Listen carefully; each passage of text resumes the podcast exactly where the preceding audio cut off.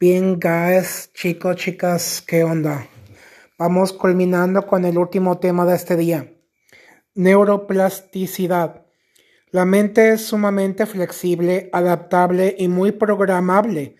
Todas las narrativas se pueden modificar radicalmente.